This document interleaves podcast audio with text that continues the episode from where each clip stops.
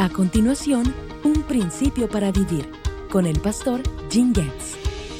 Después de que Jesús compartiera con sus apóstoles que iba a dejar este mundo, se turbaron sus corazones profundamente.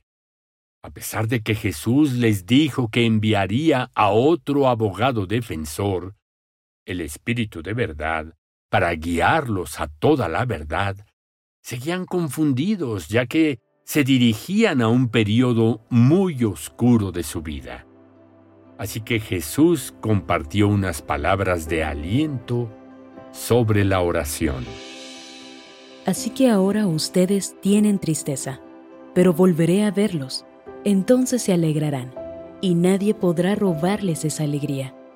Ese día no necesitarán pedirme nada. Les digo la verdad, le pedirán directamente al Padre y Él les concederá la petición, porque piden en mi nombre. No lo han hecho antes.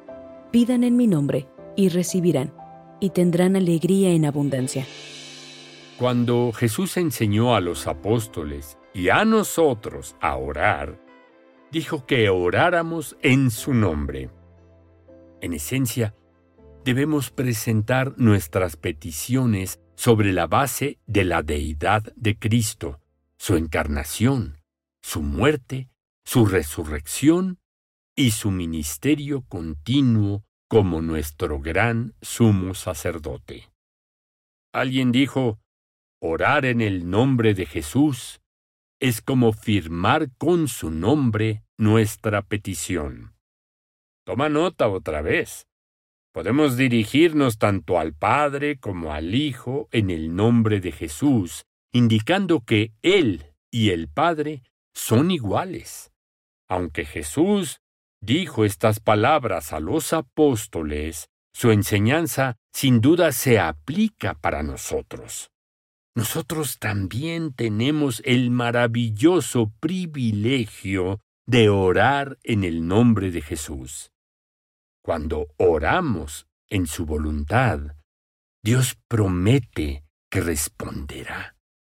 Puede que hoy te veas envuelto en alguna situación dolorosa. No dudes en acudir al Padre en el nombre de Jesús. Recordemos este maravilloso principio para vivir. Para experimentar gozo y paz en los desafíos de la vida, necesitamos acercarnos a Dios por medio del Señor Jesucristo.